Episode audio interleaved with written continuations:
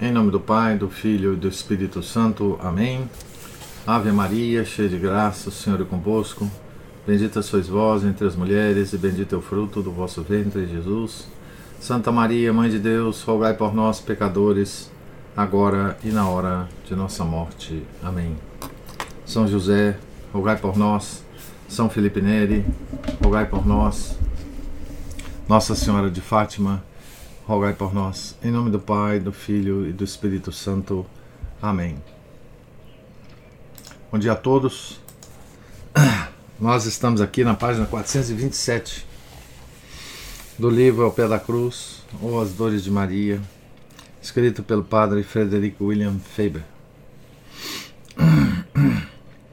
Já que há tantas semelhanças entre a sétima e a terceira dor, não é surpreendente que ensinem as mesmas lições.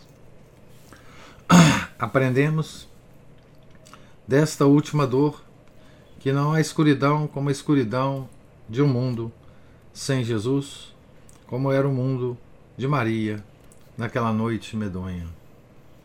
É mais escura que a escuridão do Calvário, pois esta escuridão anima, refresca e inspira.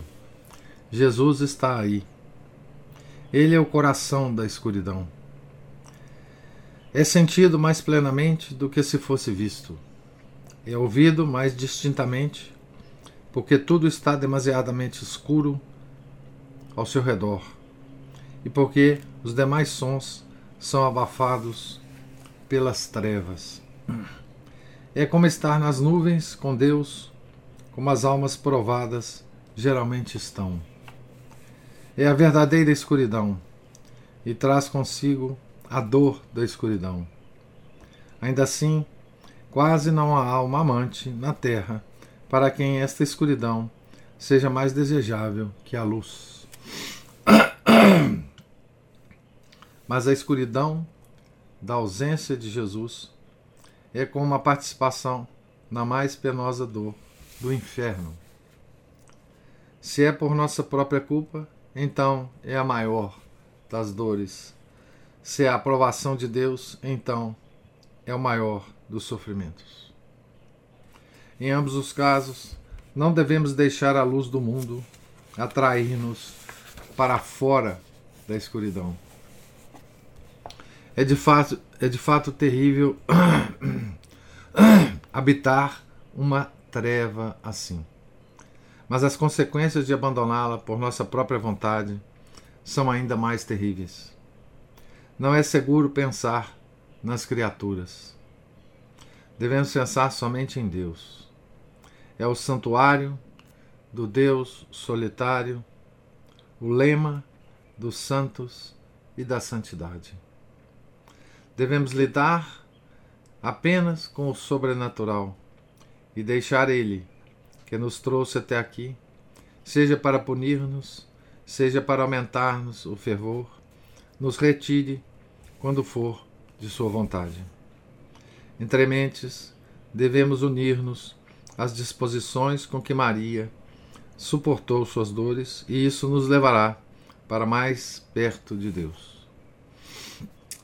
Ela ensina-nos mais uma lição. Ela fez seu trabalho no mundo, por assim dizer, com todo o seu coração. E ainda assim seu coração não estava lá, mas no sepulcro com Jesus.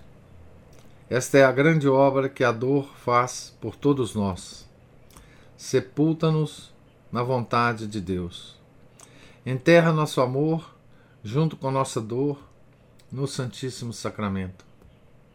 A dor é, por assim dizer, o missionário da vontade divina. É o príncipe dos apóstolos. A igreja é construída sobre ela. As portas do inferno não prevalecerão contra ela. Nosso Senhor estará com ela até o fim. A dor cava o sepulcro do eu e abençoa-o e queima incenso nele, e enterra o eu ali, e cobre-o, e faz as flores florescer acima do sepulcro. O grande segredo da santidade é nunca ter o próprio coração no peito, mas tê-lo vivendo e batendo no coração de Jesus. E isso dificilmente pode ser cumprido sem a operação da dor santificada. Feliz, portanto, é aquele que em todas as horas tem uma dor para santificá-lo.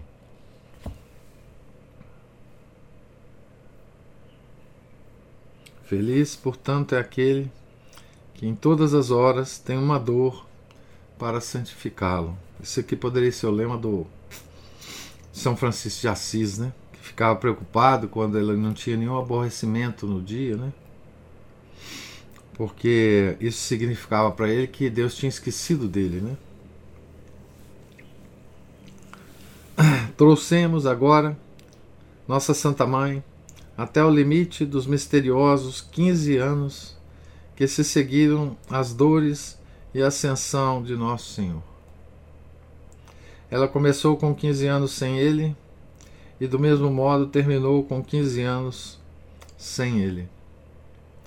Mas assim como nos primeiros 15 anos, a imagem do Messias estava cravada em seu coração e a sombra de sua vinda pairava sobre sua crescente santidade, assim também nos últimos 15 anos, ele corporalmente a habitou no inexaurível Santíssimo Sacramento, de comunhão em comunhão, e foi a fonte viva de todos os inomináveis e inimagináveis crescimentos que, durante aquele tempo, ocorriam em sua alma.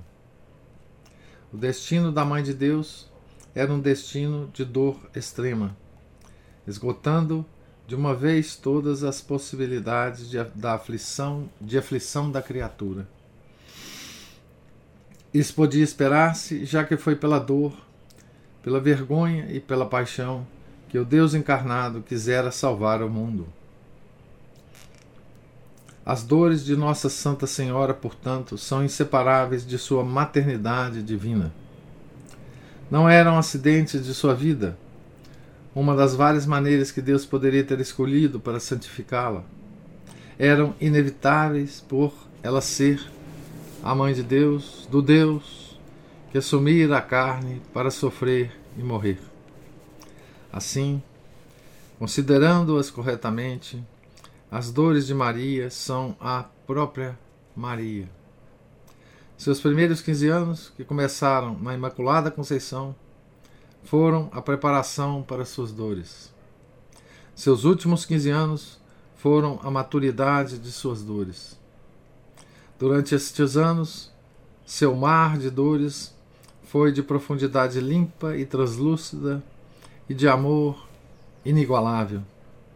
E seu último ato, abandonar a tranquila posse de sua gloriosa vítima, era como separar a alma do corpo, pela mais maravilhosa e mais bela morte que qualquer criatura jamais havia padecido. Tal edifício de dor que a maternidade divina trazia consigo não poderia ter fundamentos menos largos e menos profundos que as imensuráveis graças de seus primeiros quinze anos. Qual não deve ter sido, então, a grandeza das graças que desceram àquele edifício quando estava completo, e que eram seus domos, suas torres, seus pináculos. Frequentemente nos perguntamos o que teria podido acontecer a Maria quanto à santificação na descida do Espírito Santo. É, em Pentecostes, né? que faltava fazer? A mesma dilação da Assunção significava algo. E o que poderia significar senão aumento da santidade e multiplicação da graça? Se ela fosse mantida na terra para cuidar da jovem igreja, como havia cuidado do jovem Salvador, e para ser uma Belém viva, com o Santíssimo Sacramento para sempre nela, e sua realeza sobre os apóstolos, um ministério externo para a infância da Igreja, ainda assim, aumentos incalculáveis de graça e de mérito estariam implícitos no próprio ofício, como também no fato de que seria a mãe de Deus a que cumpriria o ofício. Foram suas dores as que abriram os novos abismos da alma para encher-se da ave da graça. Foram as dores as que a tornaram capaz da nova criação da graça na descida do Espírito Santo. Suas graças são absolutamente inesgotáveis. Sua capacidade de graça é praticamente inexaurível para nossa compreensão limitada. A graça que a preparou para a maternidade divina também a preparou para o singular e longo martírio. Seu martírio preparou-a para os aumentos inefáveis da graça e do mérito que se cumpririam em seus últimos 15 anos. Assim, suas dores são, por assim dizer, o centro de sua santidade. Revelam-nos Maria como ela era realmente, mais que em qualquer outro de seus méritos. De, fa de fato, dificilmente podem chamar-se mistérios são mais que isso, são sua vida, é ela mesma, sua maternidade.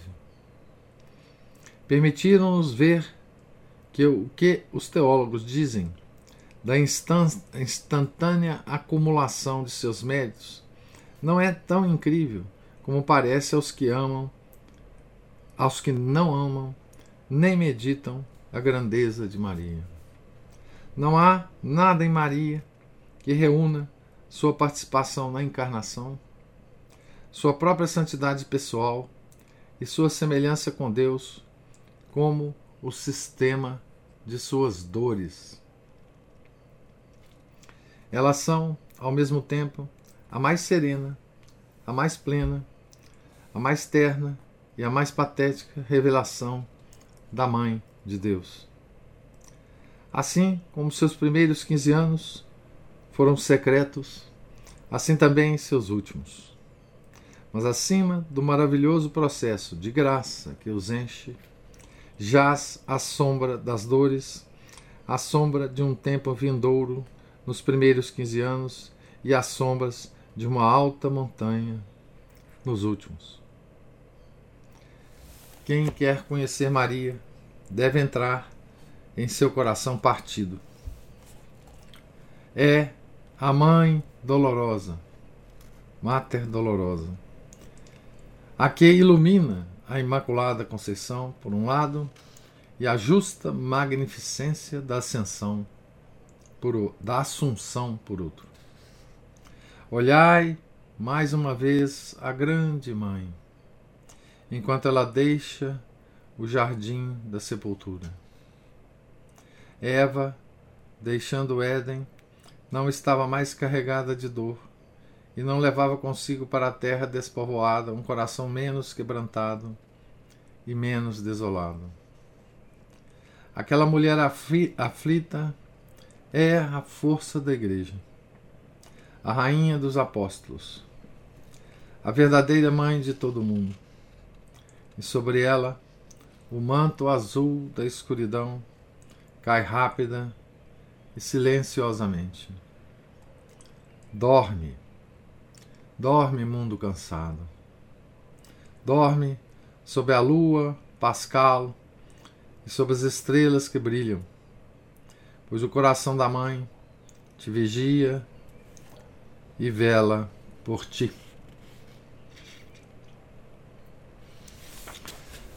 Assim o Padre Febe então termina, né? A descrição das sete dores.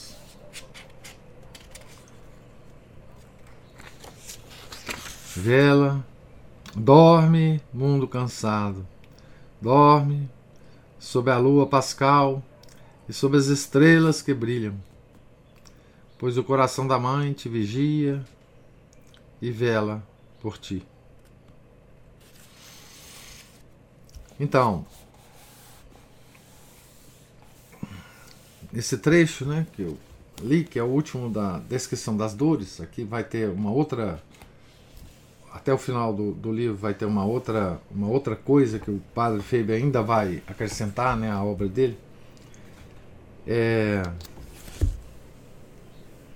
é mais uma um hino né, a, a,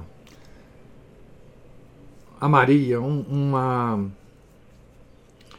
uma descrição né, da, da altura da santidade que ela chegou. Né? É, e ele pega para o mote para isso, né? É a comparação dos primeiros 15 anos de Maria e os seus últimos 15 anos, né? A preparação para ser a mãe de Deus e depois sendo mãe de Deus e Deus é um Deus que já não estava mais aqui, né? Depois da ascensão, ela fica para consolidar a igreja, né?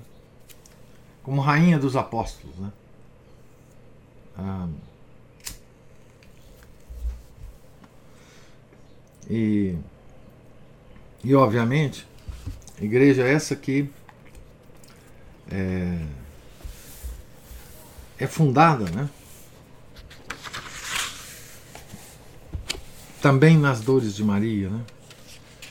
É, ele ele dá a entender isso, né? Uh, enfim, uh, a igreja que não sucumbirá, não é? Por causa das dores de Maria, de Nosso Senhor e as nossas, né? A igreja é fundada sobre a dor. É? Essa essa essa ideia, né?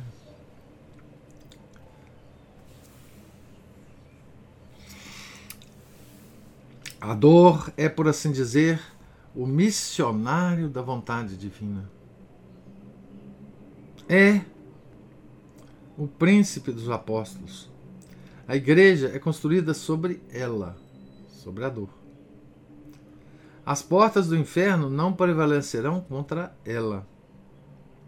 Nosso Senhor estará com ela até o fim. A dor cava o sepulcro do eu, e abençoa-o, e queima incenso nele, e enterra o eu ali, e cobre-o, e faz as flores crescer acima do sepulcro.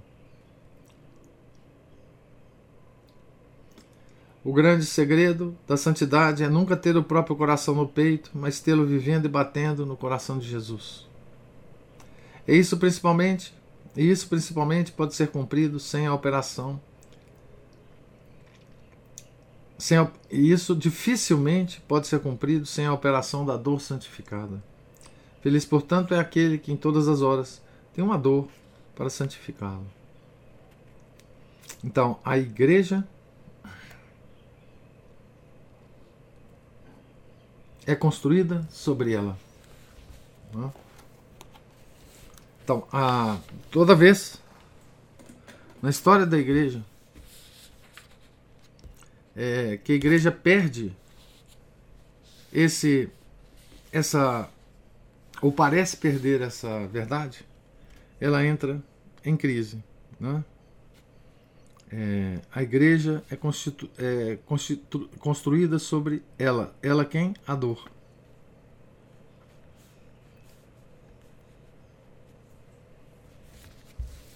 Então, o catolicismo é dolorido, né? É... E isso é o que mais espanta as pessoas, né? É, o homem hoje ele é treinado para fugir das dores, né? E portanto é esse mesmo homem que foge da igreja, não é? Nós somos treinados a fugir das dores, dores físicas e dores psíquicas, pesares, né?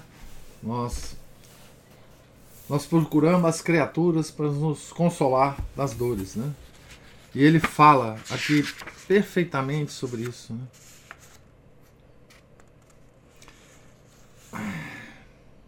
Ele diz: É de fato terrível habitar uma treva assim, mas as consequências de abandoná-la por nossa própria vontade são ainda mais terríveis. Não é seguro pensar nas criaturas. Devemos pensar somente em Deus. É? Então, o mundo moderno nos faz exatamente pensar nas criaturas e abandonar Deus né? nas nossas dores. Né? É assim que o mundo moderno se constituiu. Né? É, essa, é essa herança que nós temos é, dos vários movimentos que nos levaram a esse, a esse momento da, da civilização. Né? É uma civilização que foge da dor, né? Sob o ponto de vista teológico, a gente podia a gente podia nos nos caracterizar assim, né? Nós somos uma civilização que encontrou meios eficazes materialmente, né? De fugir das dores, né?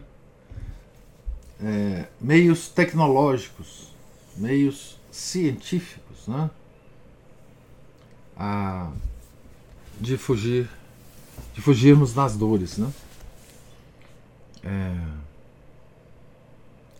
hoje nós vivemos num mundo de analgésicos, antidepressivos, de psicólogos, psiquiatras, né? uh, divertimentos, todo um sistema industrial, um sistema é, invasivo, um sistema monstruosamente eficaz para nos tirar a dor seja a dor psíquica, os pesares, né? seja a dor física. Né? A dor psíquica é tirada com antidepressivos, com divertimentos, com psicólogos, com psicoterapeutas, com psiquiatras, não é? E a dor física com os analgésicos, né? Nós não. O homem moderno, ele. Ele não tem mais nenhum contato com a dor, contato natural com a dor, né? Ele procura fugir disso, né? E portanto nós somos uma, uma sociedade, nós católicos, né? nós estamos dentro dessa sociedade que recusamos, né? o próprio fundamento da igreja, né? É... que é a dor, né? o próprio fundamento da nossa santificação. Né?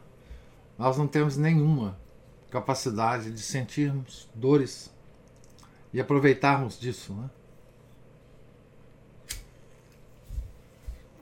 Então, quando a gente lê essa, esse livro, As Dores de Maria, né? É, esse livro é impressionante para nós, né? Ele é ele é incompreensível para nós. É... Não só porque os fatos em si são incompreensíveis devido à santidade de Maria, mas mesmo numa leitura rasa, não é? é... é nós somos incapazes de, de, de compreender é, por que Maria sofria tanto, né? O que que, o que, que estava no fundamento dessa dor, né? Que é exatamente o coração dela batendo unissonamente com o coração do nosso Salvador, né? Esse fato é um fato da teologia mística, né? De entregar a vontade a Deus, né? Hoje nós não conseguimos fazer mais isso, porque estamos envolvidos numa, numa teia de consolações humanas, né? É... Então, para o homem moderno, devido à tecnologia, né, nós ousamos dizer né, que nós estamos na pior situação de todas as civilizações. Né? Porque nós temos na mão recursos tecnológicos para aliviar nossas dores, né? se quisermos. Né? É... Mesmo que em detrimento da nossa salvação, né? É... Então, é... esse livro é um, um, uma um mistério atrás de mistério, né? Depois que nós lemos, né? A nossa meditação é como nós vamos fazer, né? Para que as nossas dores não sejam aliviadas, né? E sejam eficazes, né? Na nossa santificação, né? É, como encará-las, né? Diariamente. Como nos submetermos a elas, né? Como que essa meditação das dores de Maria podem, pode nos ajudar né, a, a esse exercício né, de diário de santificação. Né? É, é tremendo né, essa, essa visão é, que o padre Faber dá, simplificando ela muito para nós, né? A igreja é fundada na dor. E quanto isso apavora a igreja moderna, né? apavora os católicos modernos. Né? Como que a gente olha para o crucifixo, né? Com pavor, né? Com, com vontade de fugir dele, né? Que é exatamente o que o demônio faz, né? É, nós, nós vamos entrar numa parte, na, aqui no, na parte final, né? Que é sobre a compaixão de Maria, né? Eu vou ler só o, o, o, o parágrafo inicial dessa desses é, desse capítulo é, nono do livro, que vai ter várias sessões. Capítulo 9, a compaixão de Maria. Inicialmente, permanecemos na costa dos sofrimentos de Maria e contemplamos-los como a um vasto oceano. Passamos, um após outro, os sete abismos desse oceano, os quais a igreja elegeu e nos apresentou. Agora, contemplamos suas, suas dores como a uma só dor a qual, porém, através do Calvário, derrama suas águas no grande oceano do preciosíssimo sangue. Este ponto de vista peculiar se chama de compaixão de Maria. Envolve grandes questões teológicas e é muito necessário para tornar real e profunda nossa devoção às dores. Há de fato sete questões que considerar o propósito divino da compaixão, suas características naturais, seu efeito, sua relação com a nossa própria compaixão por ela e uma comparação entre a paixão e a compaixão de Maria. O excesso aparente de compaixão com respeito à paixão. E por último, a medida e as dimensões de sua compaixão. Então, esse capítulo 9 vai se constituir de sete sessões, em que em cada uma delas, até a última, é, ele vai considerar essas, esses assuntos aqui. É, que ele acabou de descrever. Tá certo? Então, é, nós vamos começar a ler a primeira sessão amanhã, se Deus quiser. Está na página 434. Propósito divino da compaixão de Maria. Então, eu quero ouvir os comentários de vocês agora, se existirem as observações. Oi, professor. Sim. É, todas essa, essas considerações que o senhor, fez aí, é, comecei a pensar sobre uma, uma dificuldade que muita gente tem, inclusive que aparece até mesmo nos meios assim, monásticos, que é justamente da recreação saudável. É, Para eles, é, é, até os mesmos cartuchos têm, né? É, e também é uma coisa que a sociedade perdeu, que é a diferença entre essa, essa recreação saudável e o escapismo, né? Uhum. A gente vê o, o, modo como as pessoas agem, elas partem para esse escapismo, essa, essa esse anestésico, ou essa analgesia aí do, né, da, da, da, da, dor, né? Fuga da dor e falta de encarar os, os, desafios. E a gente vê isso principalmente aqui no Brasil, quanto isso é forte. É só festa, é só churrasco, é uhul, é, escuta no fim de semana é só isso. É, é, é futebol, é galo, é zero, é, é tudo, é televisão, futebol, novela, musiquinha esquisita, dancinha estranha. Quando, quando é futebol é. ainda vai, quando é, é, o problema são as outras coisas, né? Assim, os bailes é, funks. E os, os forrozões, as sofrências, né? As músicas horrorosas, passa perto do boteco com a música. É, são indescritíveis, né? Baile funk é indescritível. Nossa, você não tem coragem de passar perto. É, é assim. É, e, e, inclusive a Ana Paula comentando uma coisa como as pessoas passam a semana inteira se preparando, assim como o bom católico passaria a semana inteira se preparando para sua comunhão dominical, as pessoas passam a semana inteira, inteira se preparando para apenas viver no fim de semana. Farra, né, é, fuga, escapismo, álcool, E passa o ano todo, e passa o ano todo se preparando para as férias. Isso, não é exatamente. E aí gostaria que o senhor fizesse mais algumas considerações a respeito, inclusive também pela é, a questão da recreação saudável, que ela isso é sensacional. descanso né, é necessário, mas na sua devida medida, na sua devida intensidade, na sua devida é, qualidade, boa escolha de, de recreação, porque é, é, faz parte, inclusive, da, da educação de muitos católicos, porque eles não sabem a medida da recreação saudável. Eles acham que é não sabemos. Festa até as quatro da manhã. Não sabemos, não sabemos. É, e muita gente que é conservador na missa e liberal os costumes. Isso, né? é. é. com o senhor agora, obrigado. Pois é, Márcio. Isso aí é uma coisa que nós perdemos, né? É, eu andei falando um pouco sobre isso no nosso último encontro, agora sábado, lá na associação.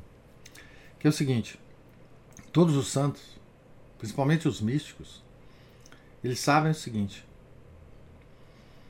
que a vida de santificação é uma vida que cansa o espírito humano.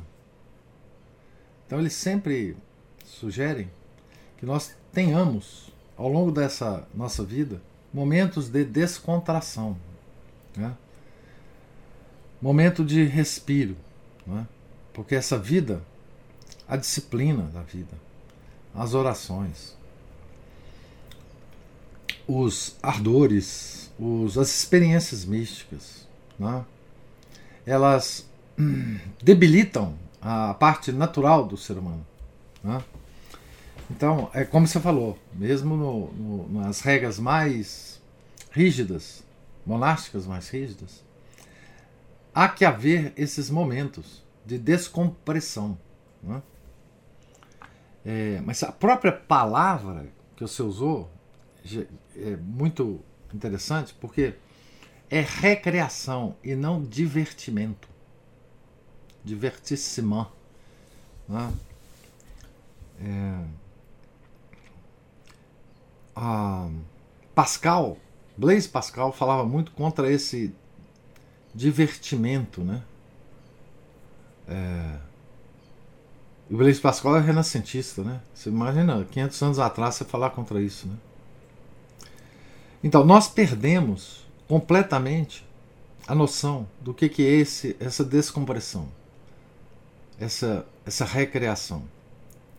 Muito, me parece, opinião absolutamente pessoal, porque nós perdemos o contato com a vida monástica. Né? Eu acho que a vida monástica era a, a seiva que nos alimentava, nós católicos fiéis normais. Né? Porque ao longo de muitos séculos, o que aconteceu foi que os católicos estavam muito ligados aos monastérios. Seja porque você tinha uma ligação direta com uma regra qualquer monástica, você visitava seu, os monges, você assistia às vezes à missa no, no mosteiro, você passava alguns dias por, por ano no mosteiro, nos, nos retiros, seja porque você participava de uma ordem terceira das várias regras. Né? São Francisco, é, os beneditinos, é, enfim, participar de uma ordem terceira era uma coisa comum para os católicos, até algumas décadas atrás, né? Então nós aprendíamos com, veja, monge na, na sua maior parte são leigos religiosos, leigos com votos, não é? E nós somos leigos sem votos. A ordem terceira nos ensinava que como é ter uma vida de leigo sem voto, mas uma vida religiosa. Então, as ordens terceiras tinha tinha uma, uma um conjunto de regras, vamos chamar de regras de, de regras monásticas para leigos sem votos, que você cumpria. E você participava das festas do mosteiro. Então, assim, os católicos aprendiam o que era vida religiosa com leigos, com voto. Claro, tem monge padre também, tem monge clérigo também. É? Aliás, a gente chama padre, esses padres, uh, sem que não participam de ordem, né, como padres seculares, né? Os outros padres não são padres seculares, são padres religiosos. E o católico normal, ele tinha um contato direto, seja com colégios que eram tocados por ordens religiosas, que você estudava lá, você tinha uma, uma, uma vida é, ligada a, a, aos monges ou às freiras que que ensinavam no colégio, você via como é que se vivia uma vida religiosa. Né? Seja participando dessas ordens terceiras, né? dessas confrarias. Muita. muita é, ficou muito, muito popular, sobretudo depois da. da na medieval também, mas depois da Renascença, participar de confrarias. Então ali, o leigo, ele aprendia o que era uma vida religiosa. Ele levava isso para casa. Ele levava isso para a família, para os filhos. Né? Hoje, a, eu considero que a mais a mais cruel de todos os aspectos da crise da igreja é simplesmente a destruição das ordens monásticas.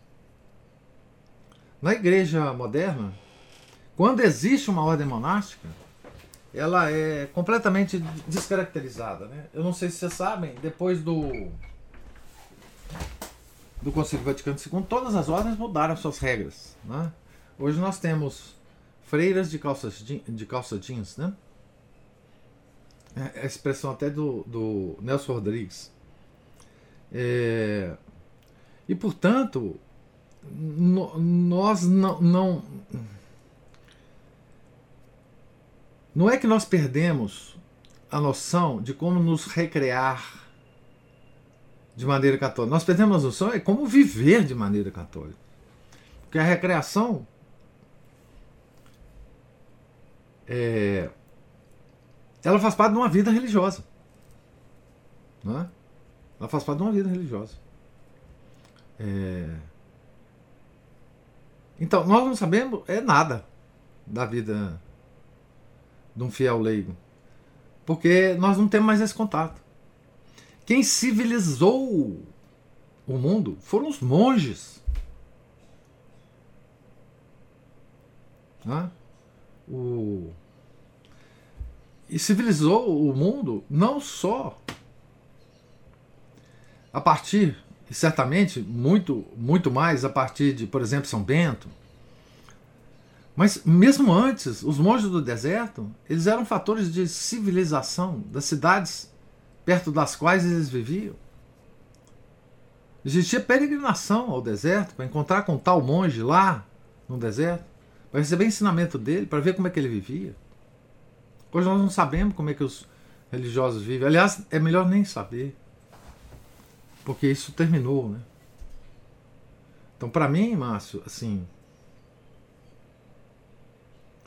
essa desaparecimento das ordens monásticas para a vida do católico fiel leigo é absolutamente um desastre. Porque nós ficamos, hoje nós ficamos é, em contato com o padre. Existe um problema desse contato com o padre,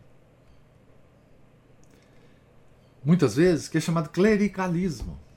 Nós ficamos tão ligados ao padre que o padre começa a mandar na nossa vida e numa vida que a gente não sabe como que se leva catolicamente. Tá certo? Isso é um outro assunto, mas enfim.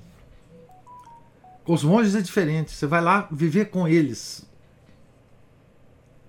Né? É...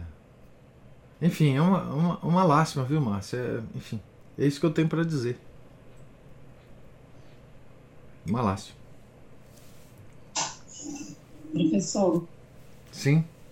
É um assunto que a gente sempre pensa nele, né? Então eu vou aqui invocar um outro aspecto, que é o do Index Librorum Prohibitorum.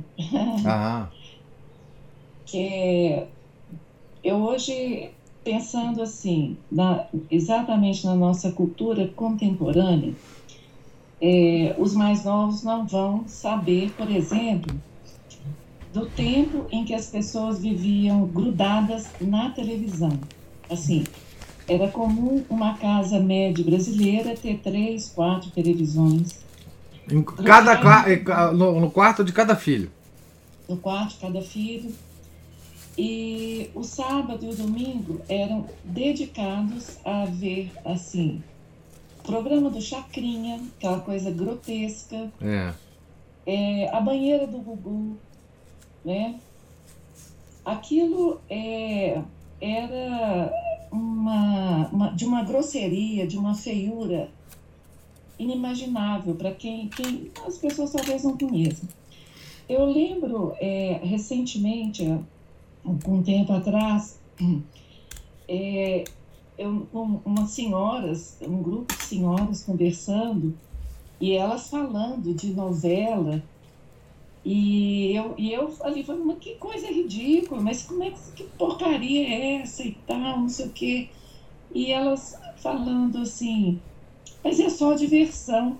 Hum, eu virei para mas como vocês conseguem se divertir com aquilo?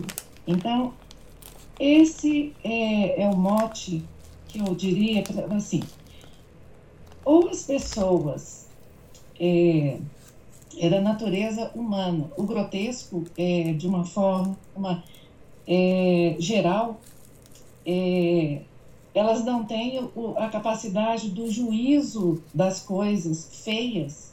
Uhum. Né? E parece que é, é verdade isso, porque é, ninguém naturalmente parece ter hoje a percepção da feiura arquitetônica, por exemplo. Não. Né? Você, é, tem gente que. Tem gente não. É só falar que o Niemeyer foi, foi é, premiado para todo mundo falar assim: Brasília é linda. É. A arquitetura Bauhaus demoníaca é linda. Então. É, Le Corbusier. Você... Hã? Le Corbusier. O grande arquiteto. Então, assim, é, parece que a acomodação com o feio, com o grotesco, com é, a feiura mesmo, a, essa esbórnia, essa, essa. Parece que isso é da nossa natureza. Eu fico pensando que a igreja, sabendo desse infantilismo, não é?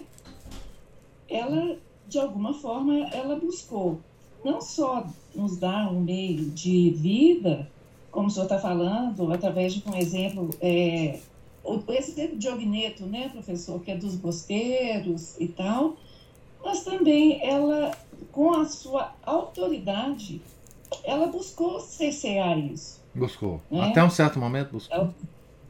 Até um certo momento ela buscou.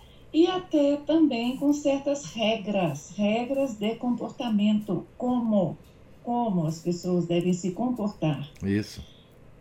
A gente sempre volta nisso, professor. É como ser católico sem querer se submeter a nada. Não tem Porque jeito. É, é, é, o império dos sentidos, né? É o império das diversões. Da vontade. É da, da vontade. vontade. Né? Então a gente sempre vai voltar nessa. Isso para mim é quando eu falo assim. Isso é muito comum. Eu às vezes eu vejo alguma algum comentário até de Facebook, mas é, eu tenho uma preguiça muito grande de escrever, sabe, professor? Eu, eu acho que eu tive que escrever muito contra, é, contrariado, mas eu sapego lá, ah, taca aí um índex librorum proibitório, porque eu acho que, num certo sentido, há uma infantilidade natural do homem que incapaz de governar a si mesmo ah, certamente. nessa busca de santidade. É, sabe? Isso é claríssimo. Agora, e a gente, a gente observa isso nos comportamentos, é, na incapacidade da. De, hoje em dia, ninguém sabe o que, que é a palavra assim, isto não convém. Não, não, é que ninguém sabe, né? Eram coisas que os nossos pais falavam, é, isso não pega bem, isso não convém, isso é feio, isso não é próprio. Isso não né? convém significa, você pode fazer, mas não convém não convém fazer. É. Né? Então é isso, professor. É, é, é, se o senhor puder complementar. Eu diria que você descreveu aí, é, você falava assim, não, mas isso é tendência natural do homem fazer isso, parece que é. É por causa do pecado original, né? E você veja que na arte, se você for é, traçar uma, uma origem disso, da decadência da arte, é, você vai encontrar isso lá na Renascença. De novo, na Renascença. É, Capela Sistina. É, enfim. É, agora, é, o que, que acontece? Né? Essa decadência, ela quando ela é encarada como decadência, ainda está muito bom. O problema é que o mundo revolucionário que nós vivemos, que é herdeiro da Revolução Francesa, que é. Eu, eu dizia quando a gente fazia lá o curso da Revolução Francesa, que a Revolução Francesa foi uma revolução que ainda não terminou, que ela está em andamento é, ela, ela transformou essa, digamos assim, esse desvio que podia ser corrigido depois, mas não como desvio agora. É, esse desvio se tornou mainstream. Ele se tornou o caminho natural. Desviar-se sempre é bom. E aí nós pegamos, nós evoluímos do teto da Capela Sistina ao à arte moderna, não é? A arte moderna que é um horror, né? Em termos da beleza, né? Você falou da arquitetura. A arquitetura talvez seja uma arte que mais nos influencia, né? Sem a gente saber. Porque a gente não está indo em museu todo dia. A gente não está é, contemplando um quadro de um pintor famoso todo dia. Mas a gente está andando nas cidades todo dia. Né? Essa arte ela entra pelos poros da gente. Né? Então, é, se, se, a gente contempla a arquitetura moderna, ela é o, o reflexo da nossa vida, né?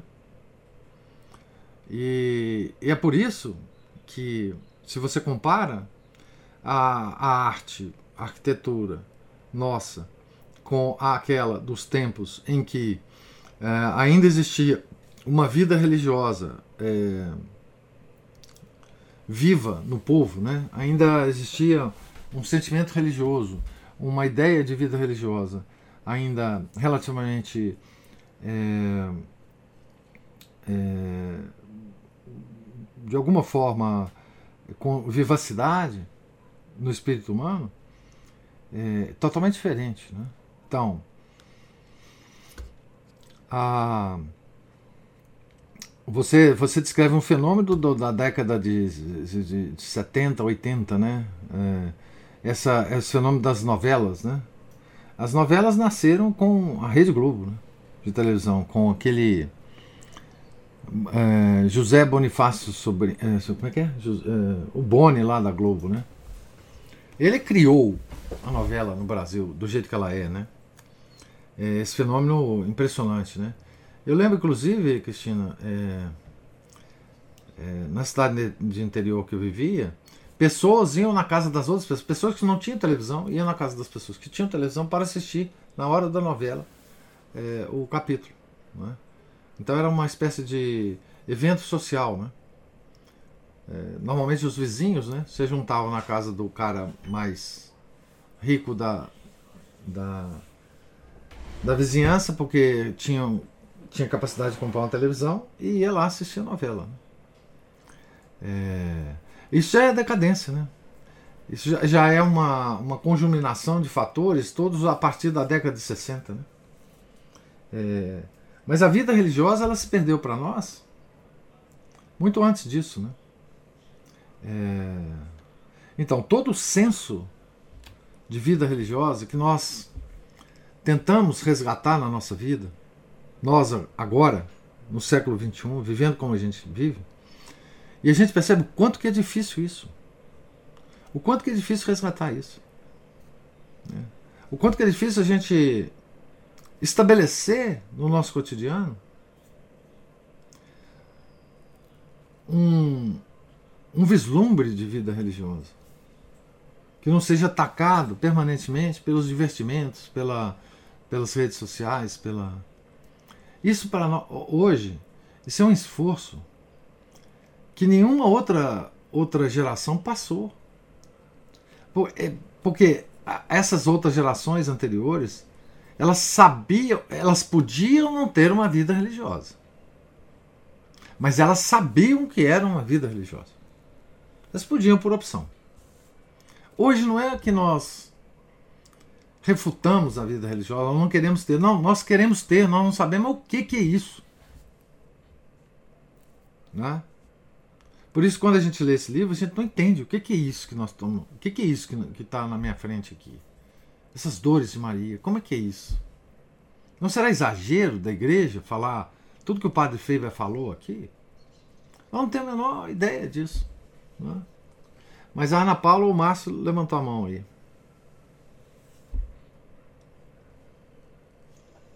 É que a partir do que a Cristina falou, eu estava lembrando de outro dia que, durante a missa, a gente ali na capelinha, pensando, gente, como que essa capelinha, mesmo pequena, é, ela tem uma, uma beleza que nos eleva mesmo, porque e foi justamente num dia em que é, o padre estava usando uma casula vermelha. Uhum. Nossa, a, a beleza, qu quanto que isso faz diferença e quanto que é, é, a beleza nos eleva mesmo de uma maneira que você não explica. E, e, e, e, que faz e que faz diferença e que é, e que as pessoas resistem tanto a isso ultimamente. Às vezes nem resistir, Ana Paula, é porque não conhece. Mas professor, nunca sentiu essa elevação, nunca. Nunca. Pensa uma pessoa que nasce, cresce e morre sem nunca sentir essa elevação que você sentiu. Que coisa horrorosa. Porque se resistir significa o seguinte: eu conheço a coisa Hum. e eu vou resistir a ela. Você está entendendo? A pessoa Sim. nunca foi exposta a isso. Por isso não, não se entende a beleza de uma missa. Porque a, a missa, além de todas as coisas que envolvem a missa, que é, o principal é o sacrifício do Nosso Senhor, ela tem uma beleza intrínseca que eleva as pessoas, que faz a gente contemplar a missa. Mas as pessoas não têm essa capacidade mais. Elas não resistem, não. Elas simplesmente veem e nada para elas faz sentido ali. É porque eu, eu, eu pensei assim, é que em relação à missa, é porque a gente a gente tá com, como eu disse outro dia, quando a gente tem os olhos fixos em Deus, a gente a gente associa a beleza não fica simplesmente pura e simplesmente aquela aparência. Não. É algo que nos engrandece, Isso. nos eleva, É. não é?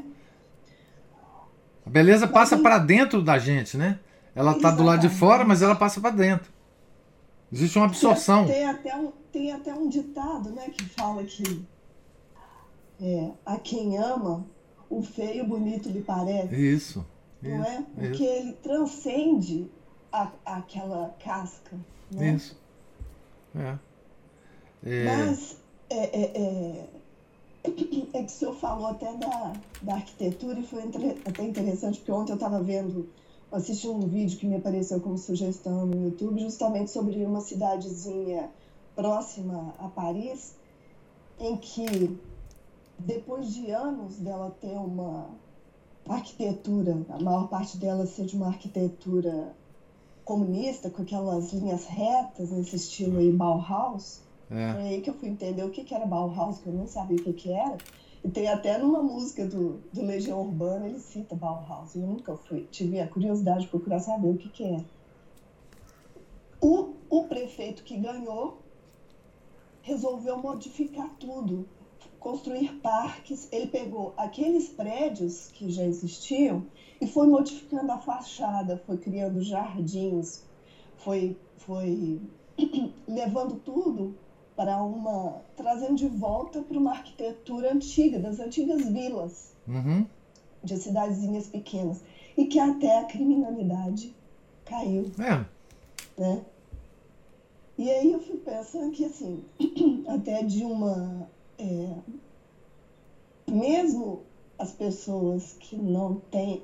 eu- Aí isso me chamou a atenção para um outro aspecto que eu não tinha pensado, né? Que elas nunca foram expostas a isso, né? A beleza das coisas, Não. a ordem, Isso. né? As proporções. Isso. Então, assim, porque mesmo essas pessoas que não têm os olhos fitos em Deus, a beleza, elas, ela, ela move alguma coisa. Tem um Mesmo impacto. que a pessoa É. não tenha. E, e aí as pessoas, em nome de fazer parte de um determinado grupo, porque hoje elas estão infantilizadas e tem que estar todo mundo sendo aceito em um grupo. E eu fiquei até imaginando, quando a Cristina começou a contar aí que ela criticou as novelas e tal, eu falei, nossa, não deve ter sobrado uma amiga para ela, porque as pessoas ficam achando que a gente é louca, né? Como que você tá, você pode estar tá tão fora da nadando tão contra a maré, não é mesmo? Então, assim, é, em nome de ser aceito num grupo, você abandona tudo isso, você fecha os olhos, porque tem que fechar os olhos, né, professor? Tem. Tem que, tem que virar as costas, porque senão aquilo vai fazer, vai ter um efeito. O- Não tem jeito. Se você co- começar a olhar muito para coisas belas, aquilo, aquilo tem um impacto, aquilo move e vai te levando, né? Porque Deus ele usa dessas coisas mesmo. né? Como o senhor vive circunstâncias, acontecimentos, coisas, E pessoas. pessoa- ele, é. ele usa desses artifícios para nos levar para ele, É, né? Então a- até a beleza, a beleza de, de uma de um local, de uma paisagem, se você começa a contemplar aquilo, e é por isso que o demônio tão sabiamente nos deixa, nos toma o tempo com coisas tão artificiais é, que a gente não tem tempo para contemplar nada. é. E aí a gente acaba virando as costas a isso. E a gente tem exemplos de, de beleza que afeta até não católicos, ateus, etc, etc. Degenerados. Outro dia foi, foi divulgado lá no nosso grupo, Clube de Leitura, um vídeo daquele programa, acho que é The Voice, aquele de gente que fica cantando lá e os caras, enfim, dão nota. Got Talent, um negócio assim. Alguma né? coisa assim, né? Um, um rapaz, um menino, né? Sim. Que cantou Agnus Day, né? E o pessoal, ele ouviu o canto gregoriano, né? E parece que eles nunca tinham ouvido canto gregoriano na vida. Mas eles ficaram tão abismados. O vídeo é muito interessante. Eles ficaram tão abismados, tão assim aterrados com aquela beleza, que eles não sabiam nem como aplaudir o menino. É, eles começaram a aplaudir assim com efusão, efusão, efusão, mas depois parece que eles é, perceberam o seguinte: que aquele comportamento que eles tinham não, não coadunava com a música que eles tinham acabado de ouvir. Então eles se é, deram uma recuada, ficou um negócio assim, é, é impressionante ver. é, que essa- esse pessoal não tem nada a ver com nada, com religião, com nada, né? Aqueles, aqueles jurados ali, né? Mas você vê que a beleza, quando ela, é, ela, ela se, se coloca na sua frente assim de maneira avassaladora, a verdadeira beleza, é impossível fugir. É impossível fugir. Né? É, eu achei muito interessante essa, esse vídeo por causa disso, né? É, a beleza do canto gregoriano num ambiente que só tem coisa degenerada, né? E, e as pessoas ficaram é, sem chão. Então, é, enfim, a, be- a beleza sempre foi usada, né, para a elevação da alma. né? A beleza tem que ter uma ligação, né? O, o, o E. Michael Jones tem um livro sobre a beleza, que eu ainda não li, mas eu assisti alguns vídeos dele falando. É, a beleza, a verdadeira beleza tem uma ligação com o Logos, com a palavra de Deus, com o Verbo. Né? A, be- a verdadeira beleza tem ligação com o Verbo. Né? E por isso ele é a, a beleza é fundamental para a vida religiosa, inclusive, né? É, a vida religiosa é toda rodeada de belezas, das mais sutis até as menos sutis, né? As menos sutis são as, as simplesmente visuais, né? Porque a, o sentido da visão é o que mais atrai, né? E, e, e foi assim que a igreja construiu toda a beleza do mundo, né? Arquitetônica, né? O gótico, etc. Depois as plásticas e, enfim, pintura, escultura, é, e e o fato, né, de nós é, de nós é, estarmos tão desconectados de tudo isso é que mesmo as belezas da, ah, da missa que nós assistimos nos escapam, né? Essas belezas nos escapam. É, muitas vezes, né? Outro dia eu vi um- um- um- uma discussão a respeito disso, é, do, do- de como o católico é, assiste a missa, etc. A missa, a missa de sempre, né? Eu estou dizendo. Porque a, a missa nova não tem beleza, não tem nada para assistir, enfim. é, o, o, o, uma das pessoas estava defendendo a, a seguinte é, ideia: que nós devemos é, ir na missa, ir à missa, num sentido de contemplação. Nós temos que mudar a chave é, do, do, do, do modo ir à missa para participar. Né? É, para o modo ir na missa para contemplar. Contemplar. Ele falava, ele, ele dizia assim: o, nós temos que ir à missa, dando um exemplo natural, né, que as pessoas possam entender, como a gente vai a um concerto de música clássica. Nós não vamos ao concerto para participar, para tocar, para cantar. Nós vamos para contemplar. Né? Eu achei muito interessante essa ideia do, do indivíduo lá. E, e é isso. Por que, que nós não vamos para contemplar? Porque nós não sabemos mais contemplar a beleza. Né? Essa epifania, Ana Paula, que você teve, né? percebendo a capela, a beleza, a casula do padre, nós não temos mais a capacidade de ter, não. Nenhuma. E você vê, naquele momento que você percebeu tudo isso, você não estava participando, você não estava respondendo, você não estava. Você não estava fazendo nada, você estava contemplando. É uma atitude passiva de contemplação. É assim que a beleza entra no você. Você tem que estar passivo. Né? A Ana está aqui, ó. Que me desculpe as feias, mas a beleza é fundamental. É isso mesmo. Vinícius de Moraes. Isso foi o Márcio. Pois é, o Márcio, o Márcio é que sempre lembra de Vinícius de Moraes, Nelson Rodrigues. Eu tô sabendo. Mas você lembrou daquele conjunto hoje de. Como é que é que você. O conjunto que você lembrou, Ana Paula? O, o que falou da Bauhaus, Bauhaus lá? Ah, do Legião Mas. Eduardo e Mônica.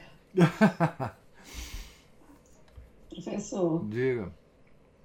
Eu, o senhor falou ir, ir à missa como um espetáculo, e outro dia eu pensando a respeito disso, e pensando como que hoje as pessoas se comportam na missa, né? E vendo assim que é, são os pais ensinando os filhos, né? É, eu ando muito desanimada com isso, sabe, professor? Muito mesmo. E um dia eu pensei assim, falei, gente, quando a gente não estiver mais aqui, é, essas, essas crianças vão ser os adultos, né? Serão adultos. É, é capaz delas levarem pipoca para a missa. Porque o tipo de relaxamento, de comportamento que hoje é, é considerado adequado ou normal, ou ninguém liga para isso, né? A verdade é essa. Ninguém quer se cercear por nada, né? Quando o senhor falou em espetáculo, eu pensei nisso. Falei, bom, lembrei, né? Eu falei, meu Deus, como que será a missa do futuro? A missa do futuro será as pessoas vão levar pipoca e sentar na, na, na, né, na, nos bancos das igrejas e, e ficar lá do jeito que elas quiserem. Mas eu queria comentar uma coisa. Eu estava ouvindo uma, a história de umas monjas é, alemãs, acho que do século XII, Hackenborn, é, eu, agora eu não vou lembrar. São, deixa eu ver aqui. Ai, Matilda, eu não consigo lembrar exatamente o nome delas, não. E eu achei interessante que são santas da igreja, santas da igreja. E uma delas tinha uma voz muito bonita e ela ficava muito indignada, muito chateada com as músicas profanas que eram cantadas nas ruas então, é, era um mosteiro e a história acho que é mais ou menos essa. Ah, é, as pessoas iam a esse mosteiro por causa é, também né, da, da, do, do, canto gregoriano que era cantado ali e tudo mais. Uhum. Mas o que eu achei assim digno de nota é, não só nessa história que eu vi, como em outras, eu falei que é engraçado que eu falei, gente, mas é a terceira vez que eu vejo história de santos em que a, a, a, a questão do comportamento, é, santos do, do tempo medieval ou renascentista e tudo mais, essa, esse comportamento, é, digamos assim, inadequado, lascivo, é, é citado ali. Né? É, então, a gente vê assim, as monjas é, incomodadas com o funk que estava tocando lá fora, né? isso no século XII. É o funk medieval. Então, assim, e quando a gente pensa também nas... O que, que existia antes do, do, né, do, do, do da revelação cristã, do cristianismo, é, o tipo de divertimento, as festas de solstício, a, a, ali, por exemplo, na Grécia. É, tinha né, deusas. Tinha, tinha, chegava o deu, é, era- tinha deusas. Deva, tinha deusas devassas, né? era uma devassidão pura, né? É. É, é isso que eu, que eu fico pensando, professor, que, de novo, eu falo do Index Librorum Prohibitorum. É. Porque se não houver, não é, se não houver, não, é como se a, a, o homem, o homem precisa de uma certa autoridade. Porque o senhor veja bem, a questão da contemplação, ela está muito relacionada com uma predisposição que tem a, a ver até com a nossa circunstância, né? Claro. É, nós vamos à, à missa conforme nós vamos, porque é um preceito. Nós somos católicos, vamos cumprir o preceito. Mas cada um é, vai ali levando a circunstância ou de como acordou pela manhã, ou do drama pessoal que vai vivendo, né? Leva os seus problemas. Então, a contemplação mesma, ela está um pouco vinculada a uma série de detalhes, de fatores, né? É, eu, por exemplo, o senhor sabe que eu tenho um pé na museologia, né? Uhum. É, eu montei um, um museu. Eu falo assim, museu é muito chato, né? É, você tem que ter uma certa é, sensibilidade. Eu falo que é chato como teatro é chato. Eu acho chatíssimo, né? Música é, é, incomoda demais. Agora, assim, como que você... Eu estou falando que é chato, mas eu vou, faço questão absoluta de ir, porque existem museus que são impagáveis mesmo, É, né? são. É, agora teatro eu não vou, mas tem que me pagar para ir, eu não vou mesmo. Mas então eu acho isso, assim, é, existe uma, um quê na modernidade que ele é comum a todas as eras, a todas as épocas. É, nós, a nossa natureza é a mesma. É o pecado original. É o pecado original. Então, há um, um aspecto que foi perdido da, da, da, da vida católica e ela é, é um modo, é, e esse modo, assim, dificilmente será re, re, reconquistado. Ah, Porque nós Não estamos num- numa, numa vida liberal, e ela é liberal, como o senhor sempre diz, dentro da nossa alma. isso. Ela é, ela é a- uma essência nossa, é uma essência moderna Hum. que já está impregnada. É. Né? Somos todos liberais. É. Então, assim, é, a, a gente discutiu né, o tempo inteiro é, que música ouvir, que coisa assistir. Essa discussão em si mesma já é patética. É patético. O que o católico pode assistir, o que que ele deve assistir, o que que ele não deve. Quer dizer, nós temos aí teólogos importantes, pessoas né, que elas, elas gostam de Pokémon. Isso para mim é uma, é uma coisa contraditória, não é? É uma coisa, gente inteligente, gente que conhece, a, a, a- fala várias línguas e conhece profundamente a teologia católica e gosta de Pokémon. É, Eu não consigo explicar isso. é. Não É, tem, não É tem. porque, assim como a minha geração, é, a, a, a- a geração da minha mãe, grudou na televisão e, e os nossos pais assistiam Chacrinha, existe uma geração aí que foi criada com essas coisas aí chinesas. Então, pronto, É. chinês, japonês, sei lá. É como os que mangá, mangá da vida. Eu nem sei o que é, que é mangá. Não sei, você mas eu também ouvo, não. eu ouço dizer isso aí. Não sei o que É, é isso. não. Não sei.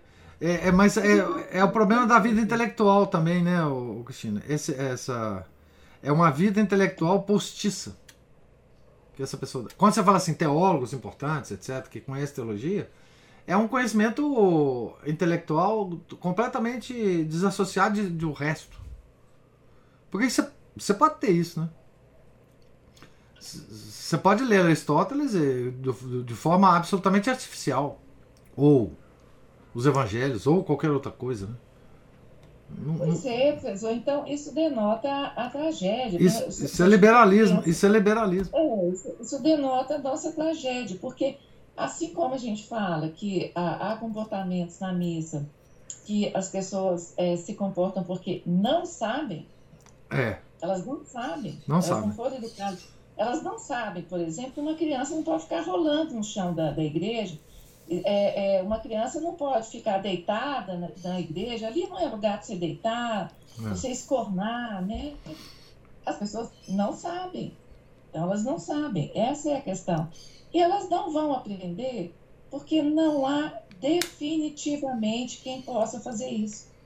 concordo com Quem você. as possa ensinar. Concordo. E se você falar isto, é capaz de você levar um xingamento até do padre. É. Então, é- é essa é uma tragédia, né? É uma tragédia. Tal, tal como eu não, consigo, eu não consigo ver que possa voltar aquela vida das ordens religiosas, de você conviver com as irmãs de caridade, com os beneditinos da sociedade, com a ordem do Carmo, com você participar de uma ordem terceira, você participar de uma confraria de Nossa Senhora. Para mim, isso aí é, acabou. Acabou e pode existir em pequenos grupos, pequenas comunidades, mas de um modo geral, civilizacionalmente, acabou. Concordo com você. Não, não volta mais. Não volta mais. Não temos condição civilizacional para isso. Não volta mais. É impressionante. Realmente. É... E por isso.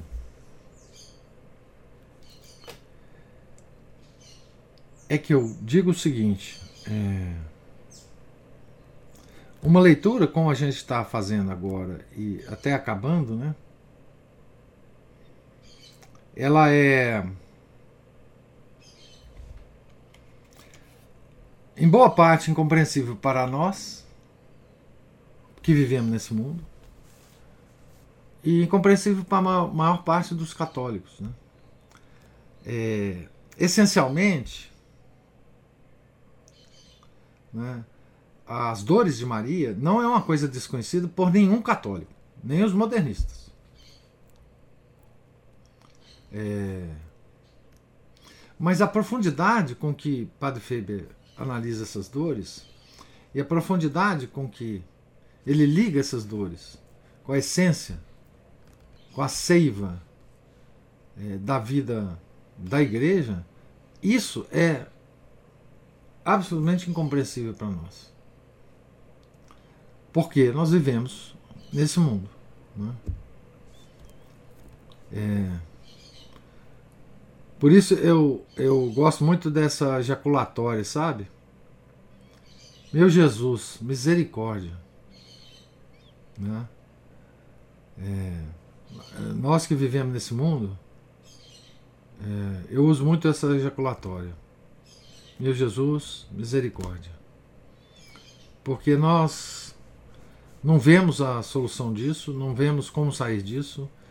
É, eu, particularmente, esperança humana, eu não tenho nenhuma. Não há, não há possibilidade de, de reconstruir isso aí, pelo menos por hora. Não é? Porque a, a destruição foi muito grande, nós estamos andando sob escombros é, escombros de, de construções que nós não sabemos mais re, reerguer. Os escombros que nós vemos não nos dão possibilidade de reconstruir o edifício que foi destruído. Nós não temos capacidade de, de reconstruir. E essa é a nossa vida. Estamos sob escombros. E esses vislumbres, essas epifanias que nós temos, é prova de que Deus não esqueceu da gente. Né? Ana Paula, perceber a beleza numa capelinha simples, bem modesta, é, é graça de Deus. Né? É graça de Deus. Porque, porque, enfim, nós não temos mais a capacidade. Essa capacidade foi perdida. Por graça a gente consegue reconstituí-la. Um vislumbre aqui, outro vislumbre ali. Mas civilizacionalmente, de um modo coletivo, isso aí está perdido para nós. Por isso eu não, eu não, eu não acredito em movimentos católicos numerosos, assim, em apostolados católicos numerosos que envolvem, enfim, não acredito mais, né?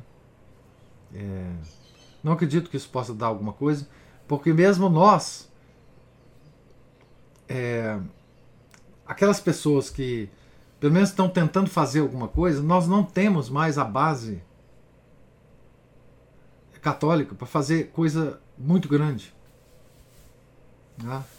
Nós não temos leigos, não, não, nós não temos capacidade, como tinham os leigos do século IV, se, se levantarem contra o arianismo e vencer o arianismo. Né?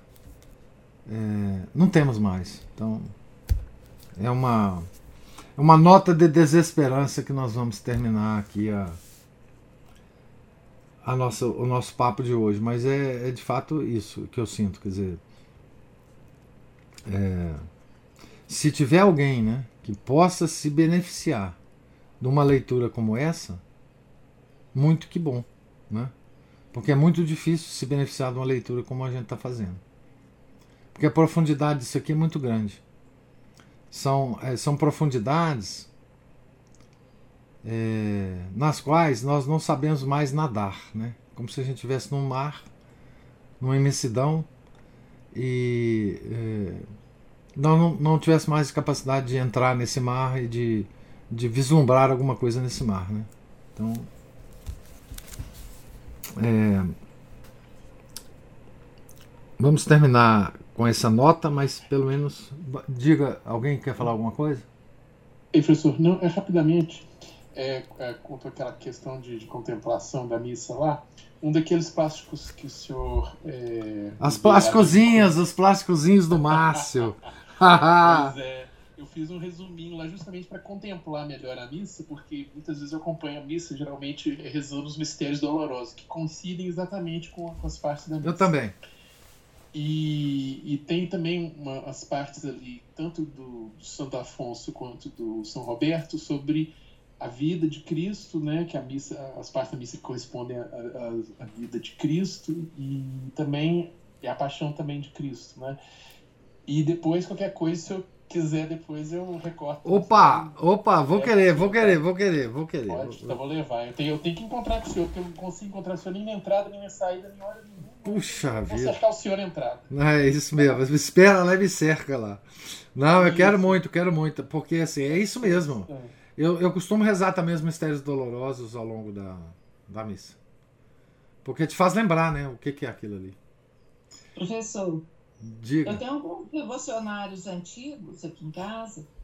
E é muito engraçado, muito bonitinho, assim. Eles têm, assim, é, primeiro modo de rezar a missa, segundo modo, terceiro modo. Pois é. Eu, eu tenho um de 1935. Nenhum deles é, é, Acho que são três modos. Nenhum dos três modos é. é ah, não, acho que um é, é lido. É lida, a missa é lida como a gente faz. Uhum. Então, acho que tem um sim. Aí o último ele fala, e você pode também, se você quiser, acompanhar o latim. Aí vem a, a, a, a, nossa, a nossa fala.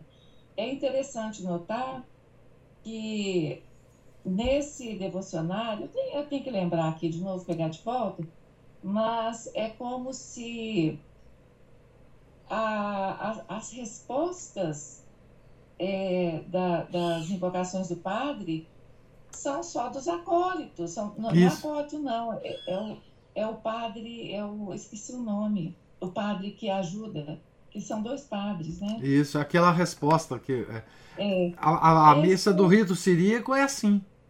É, é o padre aquela... fala e o cara responde, um cara. É, não, não tem esse vozerio de gente falando, não.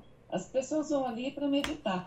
Mas é interessante assim que é mais, mais de um devocionário que eu tenho que ter isso. Modos de assistir à missa. Isso.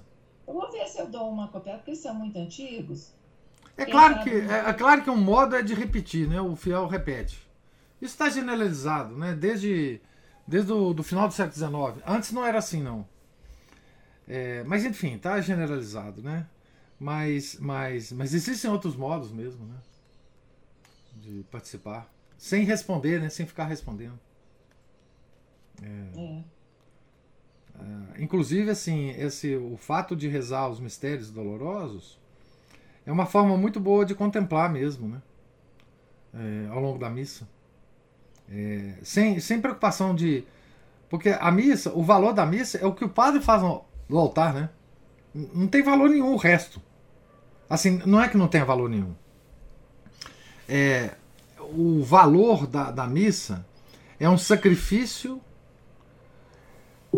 de Deus oferecido a Deus. Por que, que a gente oferece o sacrifício de Deus a Deus? Porque nós não temos mais nada para oferecer a Deus, a não ser o sacrifício de seu filho. Por isso que a missa é esse oferecimento a Deus. E esse oferecimento, quem faz é o padre. Você pode fazer o que você quiser ali, mas não, não adianta. Assim, o, o, o fundamental da missa é isso. Então nós temos que, ao longo da missa, aproveitar disso que está acontecendo no altar da melhor forma possível. E aí vem os devocionários. Né? Vem os devocionários. É, é isso mesmo. É, tem muitos devocionários. Tem um devocionário muito bom que o Henrique tem, que eu já pedi ele para comprar para mim. Eu vou até relembrar ele aqui. É, é um devocionário que está sendo publicado agora, mas ele é mais, muito mais antigo. Eu vou pegar esse nome e vou, e vou falar para vocês, inclusive. Mas ah, eu quero o plásticozinho do, do, do nosso amigo Márcio, sem, sem dúvida. Sem dúvida. Então, gente, hoje a minha neta está aqui em casa, tá certo? Eu vou deixá-los para curtir minha neta, que, que toda vez que eu pego ela chora, enfim, não está me reconhecendo como avô ainda, então eu tenho que passar o dia hoje tentando conquistar a minha, a minha neta. Tá bom? Deus lhes pague a presença, a paciência, os comentários, as observações. É, tenham todos um santo dia. Fiquem com Deus. Em nome do Pai, do Filho e do Espírito Santo. Amém. Ave Maria, cheia de graça, o Senhor é convosco. Bendita sois vós entre as mulheres, e bendito é o fruto do vosso ventre, Jesus. Santa Maria, Mãe de Deus, rogai por nós, pecadores, agora e na hora de nossa morte. Amém. São José, rogai por nós. São Felipe Neri, rogai por nós. Nossa Senhora de Fátima, rogai por nós. Em nome do Pai, do Filho e do Espírito Santo. Amém.